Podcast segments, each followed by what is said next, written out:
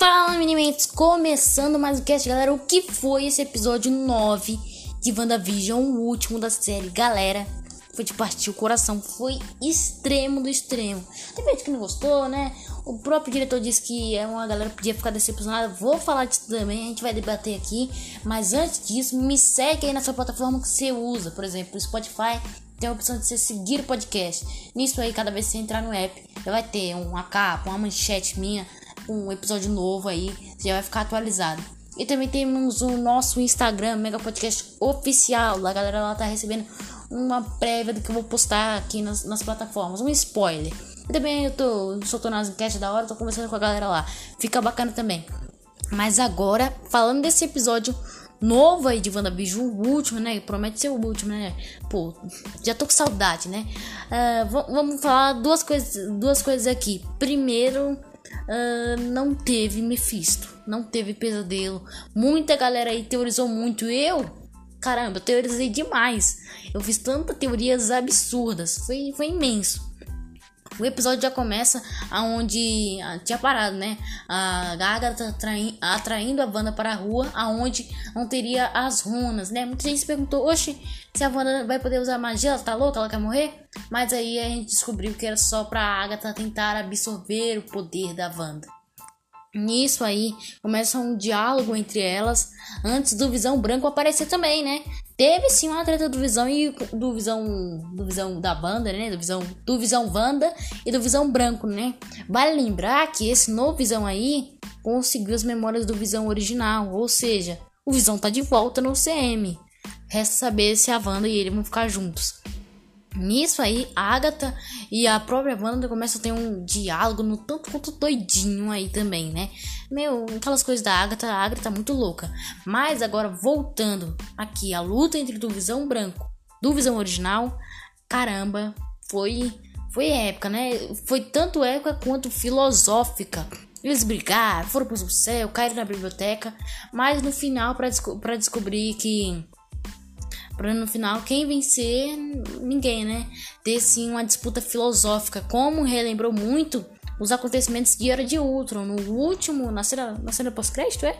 Ou foi no final? No final, o Visão pegava o último Ultron, né? O último carcaça do Ultron e tinha uma conversa no tanto quanto filosófica com ele.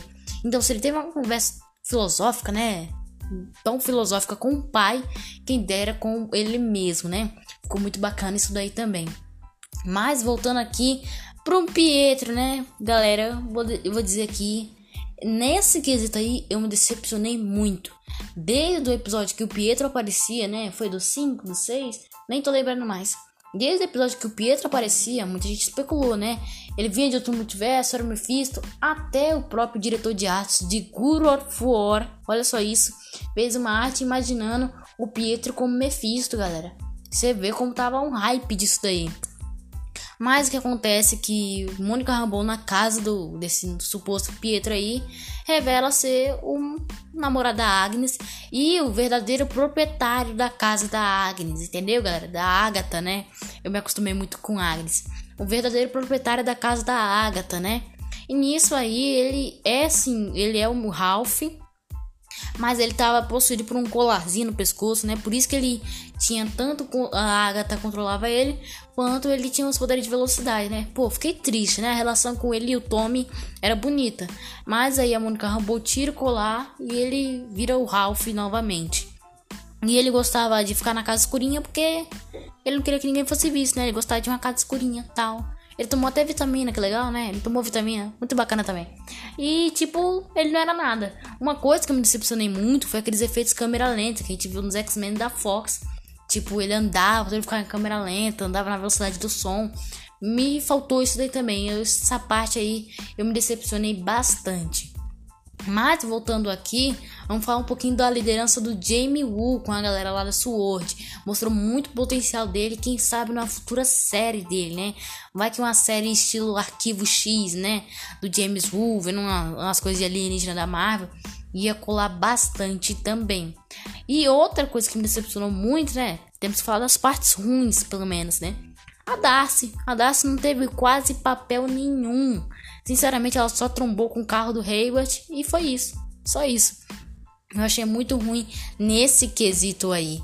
Mas agora bora falar da grande luta aí. Sim, o Dark Hold, aquele livro que a gente viu, sim, é o Dark Hold.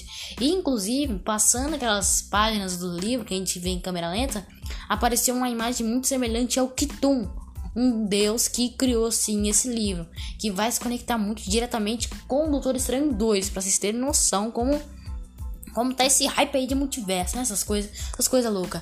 Mas agora bora o veredito final da luta. Bom, a luta entre a Agatha e a Wanda eu esperava muito pouco, né? Achei que ia ser uma luta muito estilo Harry Potter, né? São os raios e tal. Mas não, prometeu bastante também. Foi uma luta pelo céu. Inclusive, a própria Agatha começou a absorver os poderes da Wanda. Isso aí, a Wanda meio que quase ia começar a morrer, mas para ela jogar a virada de campo ela criar runas no Rex. Caramba, ela criou runas no Rex. Nisso aí os poderes da Agatha ficaram. É, ficaram bugados, né? Não, não pegaram mais. Não, não, funciona, não funciona mais. E não conseguiram funcionar. Nisso aí, a própria Wanda absorve todo o poder da Agatha Harkness. Nisso ela se transforma a feiticeira escarlate. Muito bonita, né? Ver ela com aquela coroinha, aquela roupa bonitona, aquele brilho gigante. Isso foi muito bacana. E vale ressaltar que no episódio 8, a Wanda, quando teve seu primeiro contato com a Joia da Mente, ela viu meio que uma figura da Wanda, né? Da feiticeira escarlate. Teve até a coroinha e tal. Isso poderia lembrar que a Wanda teve uma visão do futuro. Ou sei lá, alguma coisa do tipo. Talvez a própria Mente queria dizer alguma coisa para a Wanda, mas como a Wanda não sabia o que era, né? Não conseguiu entender. E já mostrou como a Wanda tá poderosa, pô porra, poderosíssima, né? Pra falar a verdade, tá super poderosíssima. Mas outra coisa que vale ressaltar, uma observação, o Visão Branco sumiu. O Visão existe, sim, tendo a memória do Visão original, mas deu o chá de sumiço. Foi embora. Até o Hayward ficou sem o Visão. Pô, coisa louca, né? Então ele sumiu. Quem sabe no futuro aí ele aparece, né? Mesmo sem a cor do bisão e sem a joia na testa, né? A joia infinita na testa. Então, quem sabe ele aparece, né? Quem sabe a gente convida ele para tomar um chá. Nisso aí a Agatha é sim derrotada e a Wanda meio que transforma ela de volta na Agnes, né? Meio que deixa ela com controle da mente ainda. E uh, tá mais ou menos, né? Tá bem mais ou menos. Nisso aí, uma cena triste pra caramba é a Wanda se despedindo do Visão e dos seus filhos. Meu, foi muito triste essa cena. Eu fiquei triste pra caramba, quase chorei. Eu não vou chorar, né? Porque, porque homem não chora, mas, mas foi quase, foi quase. Nisso aí, ela se despede do Visão e também se despede das crianças, dizendo que. pedindo muito obrigado por eles terem escolhido ela como mãe. E aí é que tá. Nenhuma criança escolhe a mãe que quer. Eu, eu não escolhi minha mãe. Minha mãe, minha mãe, minha mãe te, me nasceu, né? Mas eu não escolhi. Eu não cheguei, ó, claro que ela seja minha mãe. Não fiz isso, né? Então, possivelmente, teriam umas paradas místicas aí, envolvendo até mesmo o Mephisto. Quem sabe as crianças, antes mesmo de ser criada pela Wanda, já tinham uma pré-consciência predestinada. Poderia ser isso daí também. Mas agora voltando aqui outra coisa. Ah, ela se despede do Visão, dizendo que ele era um pouco da joia da mente que tinha nela. É. Tá mais ou menos, né? Ele morreu, ok. Mas ele tem uma visão original, né? Quem sabe a Wanda não, paca, não passa um jogo da joia da mente para o visão branco que tem aí, né? Ficou esse, esse, visão branco me dá agonia. Sinceramente, ele é muito, mas muito branco. Nem o meu lápis da Faber Castell é tão branco assim. Caraca, velho. A Marvel, Marvel tá, tá fazendo alguma coisa aí com os lápis de cor dela. E nisso aí o vilão do, chá de sumiço. Outra coisa que eu queria mencionar foi o Hayward tentar atirar nas crianças. Antes de ter aquela despedida tal, o Hayward virou e queria atirar para as crianças. Mas aí a Mônica Rambeau aparece e interpreta a energia do Hayward, que no caso foi energia cinética, e faz as balas não pegar nas crianças. Pelo menos não no Tommy, né? Uma vez que o tio dele, que por acaso é velocista, morreu a tiros. E outra coisa que custa lembrar a participação do Evan Peters na série decepcionou pra caramba, né? Ele não é o Mercúrio e tal. Isso poderia ser uma boa justificativa pra Marvel querer colocar o Celery no lugar dele, o Tommy. Por isso que talvez o, o, o Mercúrio foi deixado de lado para aproveitar o Celery. Eu achei triste, né? Não teve nenhuma cena câmera lenta das crianças. Pelo menos não sequer do Pietro, né? O Ralph. Eu achei um pouquinho zoado nesse quesito. Mas mesmo assim, vai. Acho que a Marvel vai consertar isso daí no futuro. Marvel é Marvel, né? Não tem, não tem nem como criticar. E nisso aí, outra cena que eu queria falar é da própria Mônica Rambeau na cena pós-crédito. Uma, uma mulher do FBI leva ela para conversar no cinema, dizendo que tem alguém esperando ela, querendo falar com ela. Nisso aí elas conversam e essa mulher se revela Screw e ela aponta para cima. Nisso aí poderia ter duas coisas. Lembrando o pós-créditos de Homem-Aranha Longe de Casa, poderia ser Nick Fury criando sua nova agência. Ou até mesmo a Capitã Marvel, quem sabe, né? Querendo trocar umas ideias. Mas o que leva a crer que seria uma agência nova que o próprio Nick Fury estaria montando ou até mesmo já estaria existido. Lembrando que, Wanda, que WandaVision passa três meses pós ultimato e longe de casa oito meses. Nisso daí várias coisas poderiam ter acontecido e a SWORD poderia ter voltado às suas missões aeroespaciais, que foi impedida pelo protocolo da Maria Rambo. Vale lembrar isso daí também, que também foi pedido pelo, por conta do Hayward, né? Aquele protocolo daquele canalha. Isso daí poderia ter acontecido isso daí também. Uma coisa que ficou no ar, né, é se a Mônica Rambeau virou a diretora da espada, né? Ficou muito no ar isso daí. Mas com certeza deve ter alguma parceria entre Nick Fury e a própria Mônica Rambeau no futuro, oito, oito meses no, futuro, que resultaria no, nos eventos de longe de casa. Então lá a sua já deve ter sido estabilizada e tal. E o Hayward não é o Ultron. Vai lembrar que o Hayward é um canalha, é um babaca qualquer aí do governo. Agora eu falei a primeira cena pós-crédito, né? Que teve a Mônica Rambeau e tal. Vamos falar da segunda. A segunda cena pós-crédito mostra a Wanda num lugar deserto, numa cabana ali, na casinha de cabana, tomando chá tal. Mas é, vale um pouco lembrar quando passa na frente.